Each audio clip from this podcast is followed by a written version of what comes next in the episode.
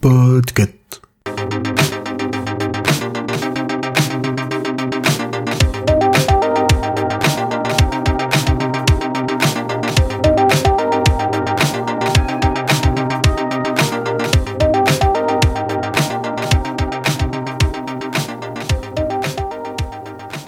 Salut, c'est Lily du blog Lilili et aujourd'hui, c'est moi qui gère la watchlist. Et ce qu'on y trouve, c'est 18h30. Alors c'est pas seulement l'heure à laquelle j'enregistre cet épisode, 18h30 c'est le nom de la série.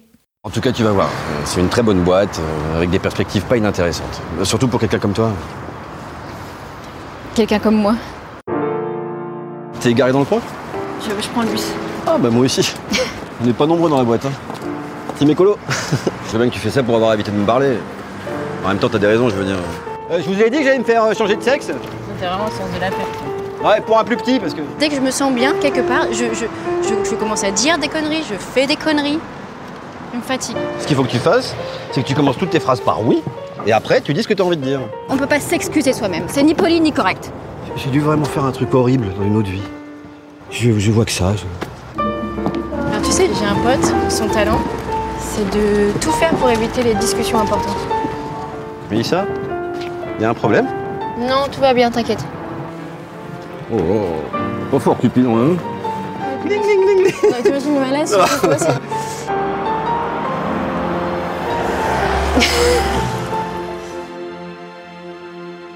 C'est une série qu'on peut trouver sur la plateforme arte.tv, gratuitement et légalement, mais aussi pour la saison 2 sur la chaîne YouTube d'Arte et sur leur compte Instagram.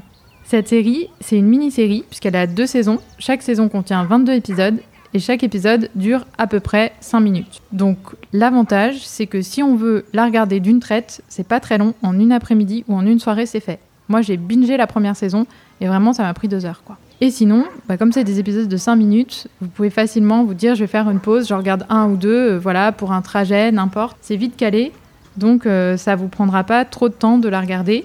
Comme ça, si ça vous plaît pas, vous aurez pas perdu trop de temps. Mais à mon avis, ça va vous plaire. Parce que cette série, déjà, elle a quelque chose de très original, c'est le rapport entre ces deux saisons.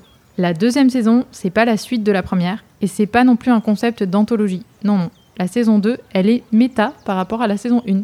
C'est-à-dire que dans la première saison, on va suivre deux personnages qui sont collègues dans une même entreprise à Bordeaux. Donc on suit Mélissa, qui vient d'arriver et qui se rend compte qu'avec son collègue Eric, ils ont un trajet à pied de 5 minutes à peu près en commun jusqu'à l'arrêt de bus. Donc chaque épisode, c'est un de leurs trajets pour aller de l'entreprise à l'arrêt de bus le soir. Et parfois, euh, les épisodes vont se suivre. Ça va être des jours consécutifs et parfois il va y avoir euh, une pause de plusieurs semaines ou plusieurs mois et on les retrouve euh, l'épisode d'après en voyant ce qui s'est passé entre temps. Et sur l'ensemble de la saison, on les suit sur une année.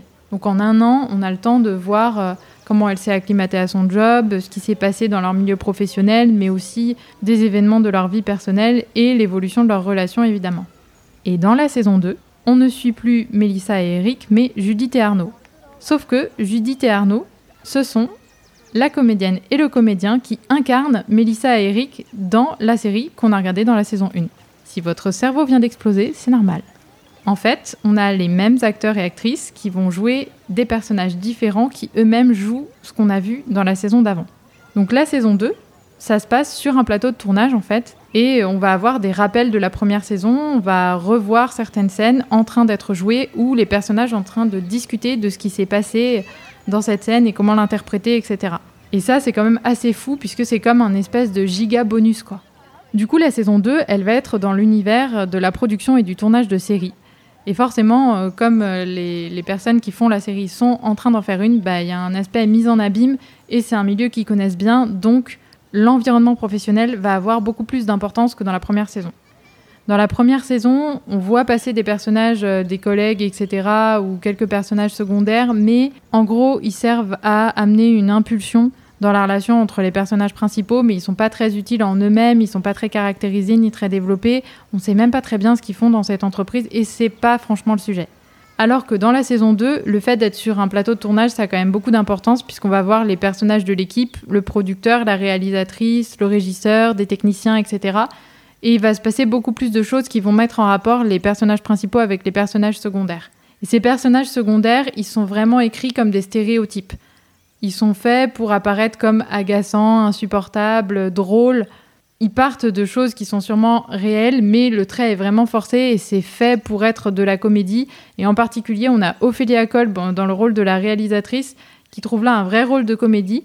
Euh, avec un personnage qui a des tics de langage, des tics d'expression, etc. Et elle s'en sort très bien.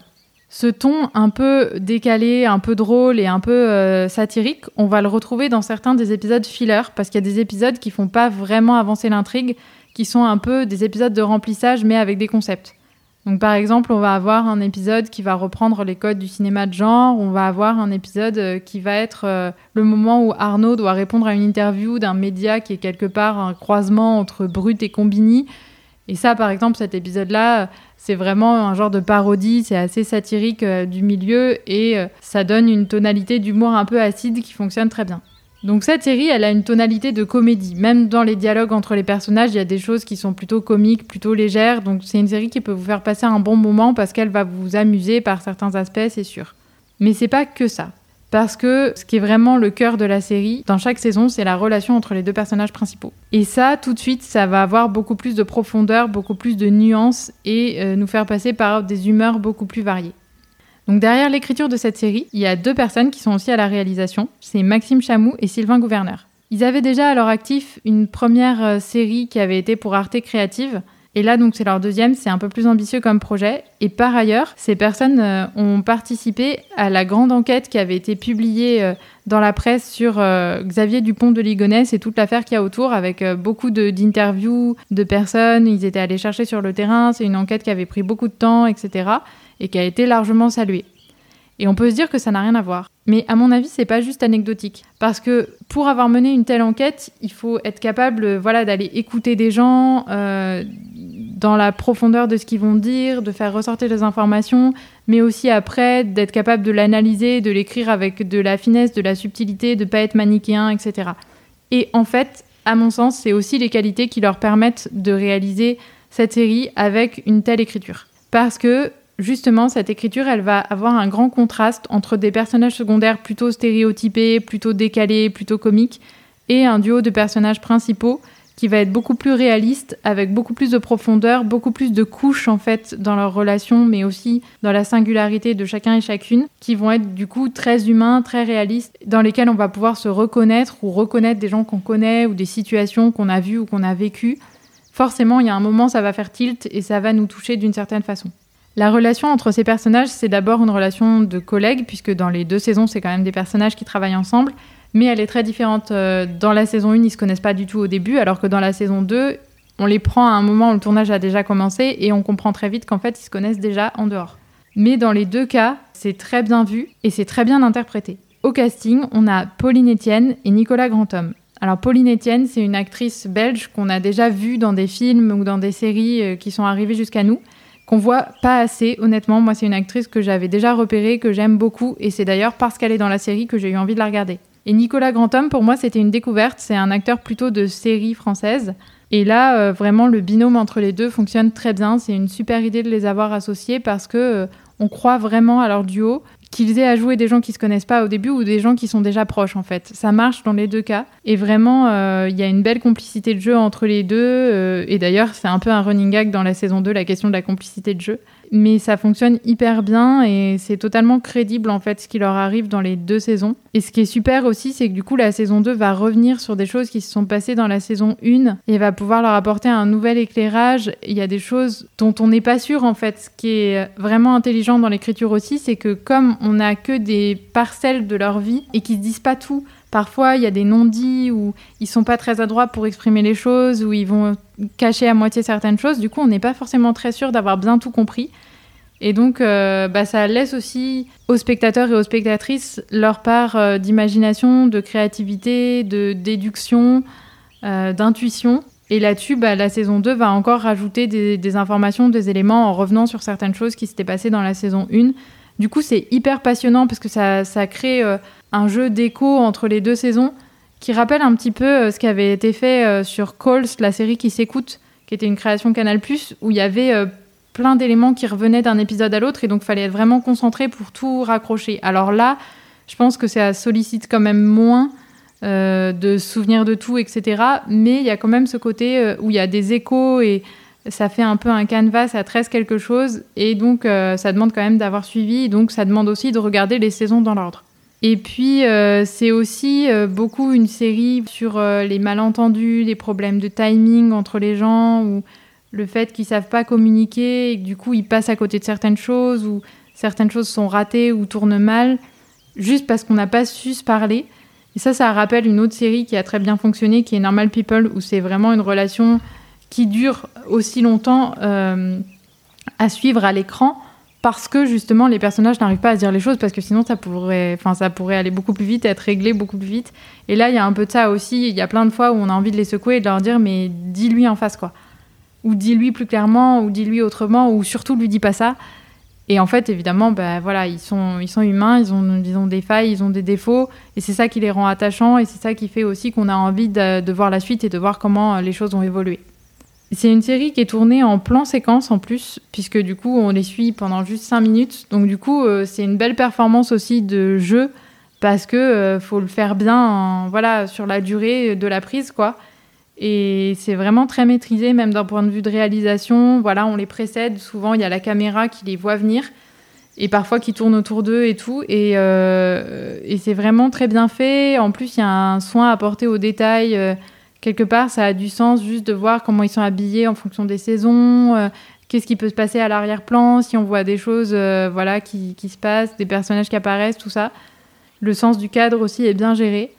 Donc euh, vraiment, c'est un plaisir à regarder parce que euh, c'est frais, c'est créatif, c'est bien écrit, c'est bien joué. Et euh, à la fois, ça peut satisfaire l'envie de légèreté, de quelque chose de court, d'amusant, d'un peu satirique, etc. Et en même temps, sur le fond, c'est une série qui raconte la complexité des relations humaines avec quelque chose de beaucoup plus tendre, de un peu mélancolique presque. Et ça, ça se reflète dans la musique.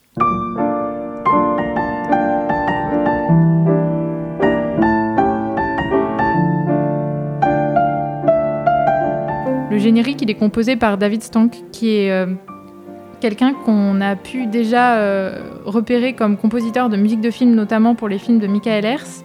Et d'ailleurs, il apparaissait dans Memory Lane, il jouait dedans, il jouait un musicien. Et en fait, euh, la musique qu'il a faite pour le générique, elle est vraiment subtile. C'est un piano très délicat, très fragile, qui reflète très bien en fait la relation entre les deux personnages. À quel point elle est tout le temps sur un fil, elle pourrait vaciller, elle pourrait s'écrouler, ou au contraire donner quelque chose de beau. Et voilà, euh, c'est super quand on enchaîne les épisodes d'avoir euh, ce générique entre les deux parce que parfois on enchaîne des épisodes qui ont l'air plutôt amusants, légers et en fait ça nous rappelle qu'il y a ce truc ténu, un peu mélancolique, un peu euh, fragile qui relie les personnages. Et donc on peut vraiment très vite passer d'une humeur à l'autre. Et dans le jeu des comédiens aussi, c'est ça qui est très bien fait, c'est que parfois on passe d'une réplique plutôt marrante et en un battement de cils, on voit qu'il y a quelqu'un qui se ferme ou qui se bloque ou qui est vexé ou qui est touché par quelque chose. Et, euh, voilà, c'est extrêmement bien fait, c'est assez réaliste, ça fait appel à la fois euh, à des choses très intimes et aussi à des événements euh, qu'on a pu vivre sur ces dernières années dont on s'attend pas à les voir surgir, mais il se passe des choses hors champ dans la vie des personnages qui vont aussi avoir un impact. Euh, sur leurs relations, sur ce qu'ils sont, sur leur évolution individuelle aussi.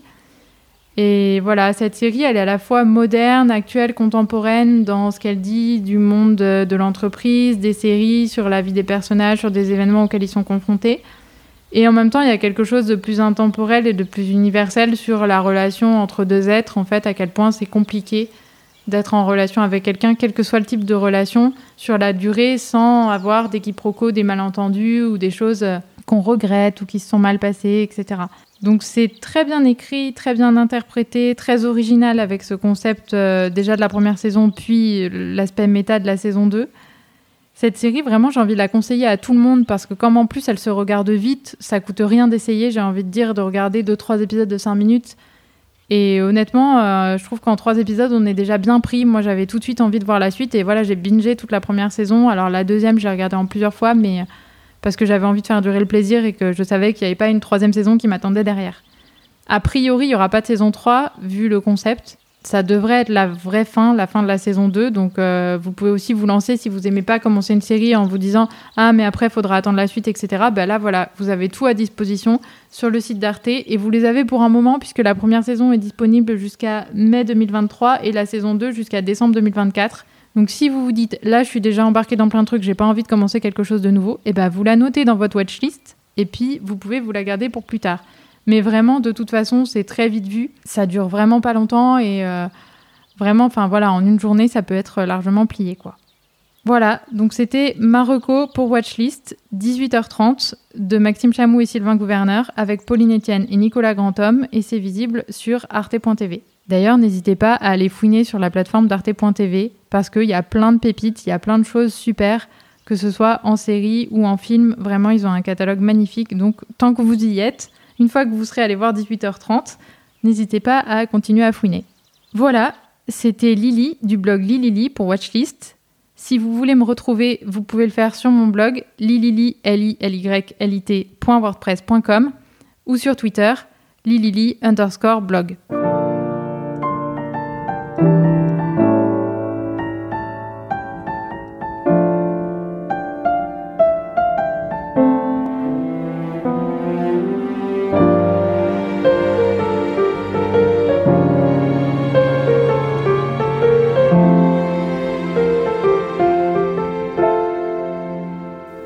Vous avez aimé cet épisode, vous pouvez découvrir les autres épisodes de Watchlist en vous abonnant. Et puis vous pouvez aussi aller voir les autres podcasts du label Podcut sur le site podcut.studio. Et pour en savoir plus, le label a un Discord dont le lien est dans la bio. Et vous allez trouver aussi dans la bio le lien du Patreon si vous voulez soutenir le label Podcut. Voilà, c'est la fin de cet épisode. Et moi je vous dis euh, peut-être à une prochaine pour une prochaine reco.